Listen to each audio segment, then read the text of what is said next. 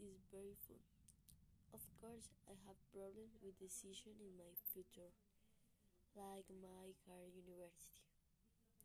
It's very strict, but in the future, I have multiple choice.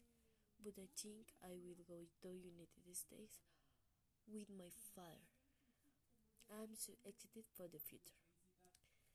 I will help study in a good university we'll make friends. I will grow as a person.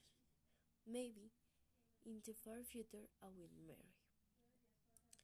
Or will make me multimillionaire. I know my capacity. I know that I will ever be a good person. I don't worry a lot more, a lot for my future. I feel that future will arrive when I have But those don't say that I be a carefree person.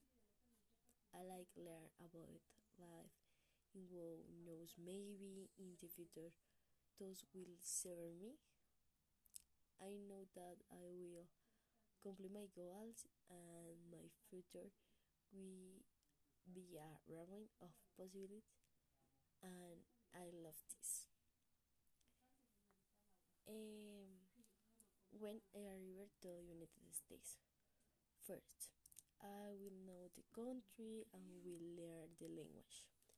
Second, I search a good university in Virginia and will goes a career. This will be hard decision, but in the future I will know better that I want. Third, my family arrived to United States and will be together again.